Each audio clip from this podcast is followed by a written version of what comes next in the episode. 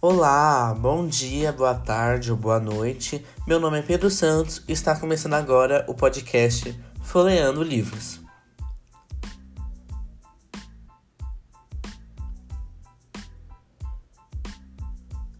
Esse podcast está sendo produzido ao Centro Educacional SESI 221, em Santo André, destinado ao professor Guilherme Gonçalves Leão, da matéria de língua portuguesa.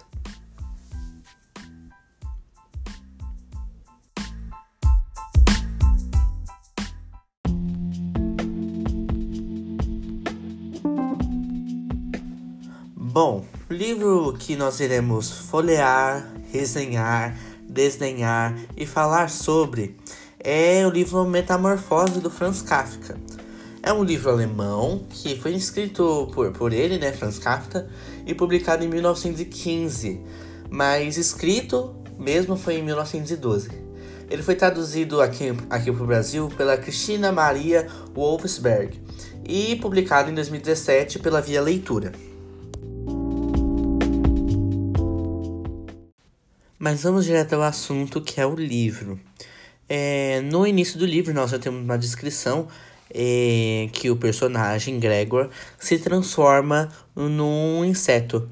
Não diz qual inseto é exatamente, mas a gente percebe que não é um inseto bonito de se ver. Ou seja, a gente deduz que não seja uma borboleta. É, a gente pode trazer isso para o nosso pensamento, que pode ser uma barata, ou um besouro, ou coisa do tipo. E nós vemos assim que ele se transforma e acompanhamos a vida do personagem, que ele tem uma grande preocupação com o trabalho. Tanto que assim que ele acorda e vê, vê no que ele se transformou, a primeira coisa que ele pensa é como que ele iria ao trabalho, como ele traria uma desculpa pro chefe dele sobre como ele não pode ter situações de se trabalhar. E a família vê toda aquela situação e fica muito assustada com tudo aquilo.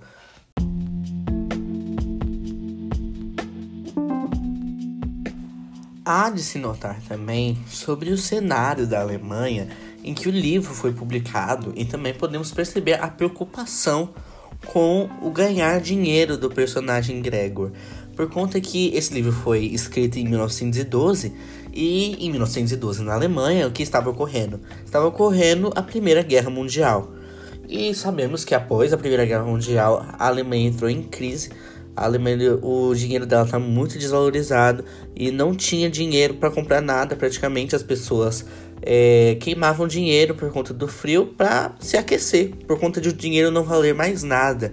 E essa preocupação que nós vimos é, e nós lemos com o personagem Gregor é muito real de se ver por conta de ele ter medo do que não comer, do que fazer, por ele se transformar num inseto. E vemos que essa é a última preocupação dele, de, do, dele ser um inseto. Dele ser um inseto é a última preocupação, porque ele quer saber se ele vai conseguir comer no dia de amanhã.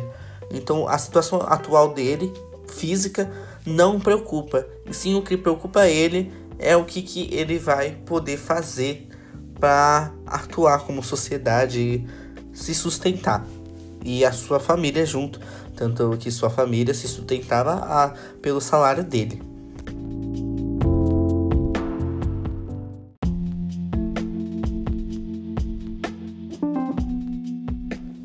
Família fica preocupada com a saúde do Gregor e acaba tendo um misto de emoções com tudo aquilo. E o que acontece é que, o, o, por conta do atraso do Gregor ao trabalho, a firma dele, que por sinal ele odiava a firma que trabalhava, o Gregor, e não aguentava mais é, ficar trabalhando lá, mas só ficava por conta da dívida que a família tinha é, aos seus pais e sua irmã mais nova que acabaram criando uma dívida e ele, ele era o responsável por pagar isso. E mas voltando, voltando ao assunto do, do, do livro, é, o chefe vai até a casa deles e antes que os pais ou alguém pedisse ajuda para abrir a porta, o Gregor consegue abrir a porta e vai direto até o, o, o seu chefe, mas não consegue, ele não consegue falar por conta de sua voz ter começado a virar ruídos.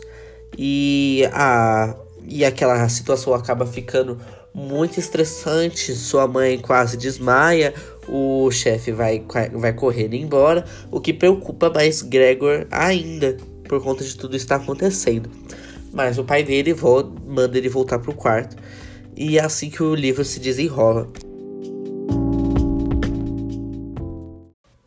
Bom, logo após isso, a vida do Gregor passa-se a viver no quarto, né? Ele começa a ficar deitado ou zigue-zagueando pelo quarto após ele começar a se acostumar com as pernas finas dele, né?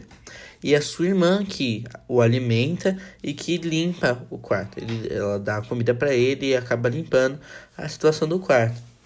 Mas a maior preocupação que Gregor tinha é com ele se distraindo com as conversas da família é, do quarto ele escutava eles falando so, ou sobre ele ou sobre a situação financeira que eles estavam passando. Isso só vai parar de dar uma angústia no coração dele quando ele descobre que o pai tem uma reserva de dinheiro ainda. Mas mesmo após isso, o, mesmo ele descobrindo isso, a família inteira, que era sustentada por ele, começa a trabalhar. Um pouco depois desses eventos, a irmã de Gregor, que sempre ia limpar o quarto dele, é, acaba vendo que ele acaba o espaço está ficando muito pequeno para ele, por conta dele ter sido um inseto em tamanho em escala adulta, né? É, então ela resolve retirar os móveis. A irmã tenta retirar os móveis, só que com, é Gregor, o Gregor fica muito ansioso por conta disso.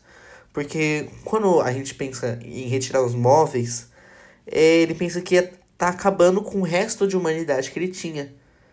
Como se ele não fosse mais um humano, um homem, e se tornasse totalmente agora um inseto.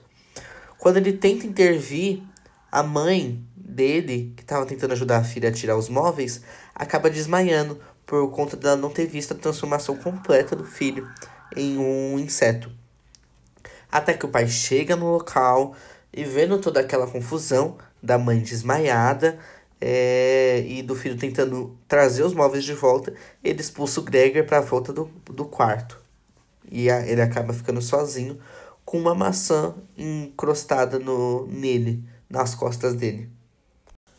Algum tempo depois desse episódio, como a família estava sem recursos financeiros, eles resolvem alugar um dos quartos da casa.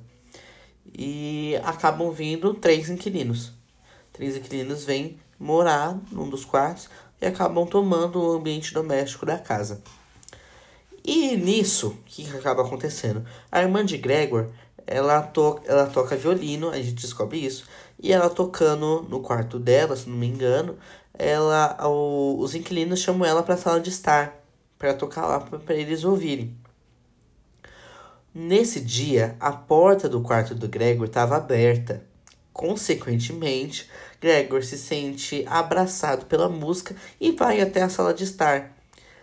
Com isso, os inquilinos acabam vendo Gregor, vendo ele naquela situação de inseto e se assustam.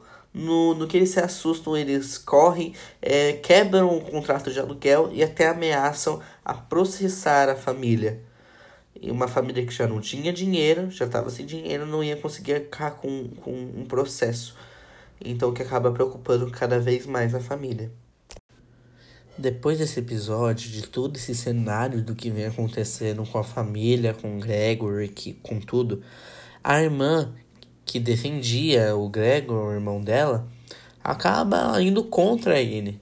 Começa a se tornar contra e começa a ter raiva dele, o que a família também acaba ocorrendo isso também, acaba tendo esse sentimento junto com a família.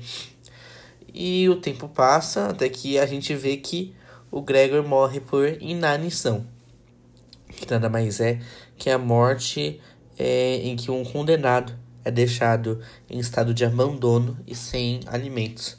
Nisso a gente já deduz que pode ter acontecido com Gregor.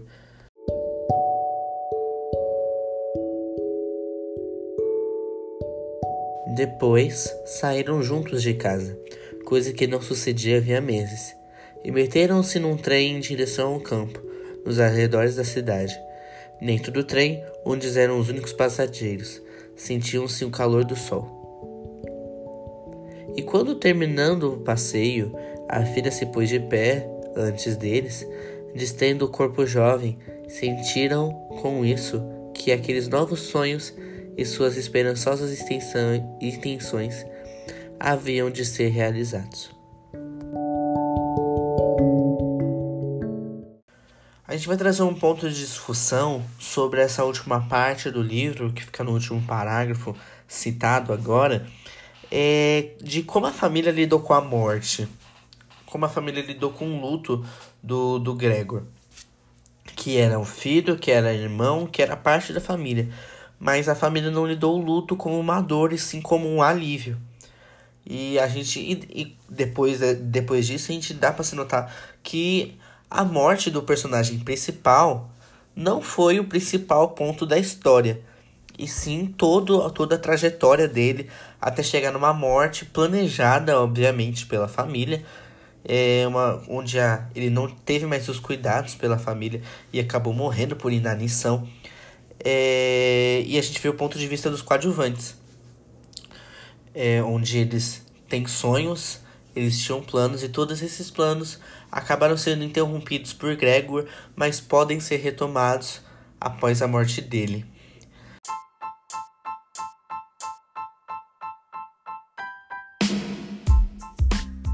Se você está até aqui, eu quero dar meu muito obrigado, você ouvinte, por ouvir a minha resenha e a minha crítica sobre esse livro, meu ponto de vista sobre o final. É, queria agradecer, primeiramente, a instituição do SESI, do Parque Astúbia, número 221, e ao meu professor Guilherme, de português. Quero dedicar esse trabalho a essas duas instituições e a essa pessoa. É, e foi, é basicamente isso. Muito obrigado, você que ouviu, você que acompanhou, e te espero na próxima. Uma boa manhã, uma boa tarde ou uma boa noite. Tchau, tchau! Esse trabalho foi produzido, roteirizado e editado por Pedro Santos Correia da Silva.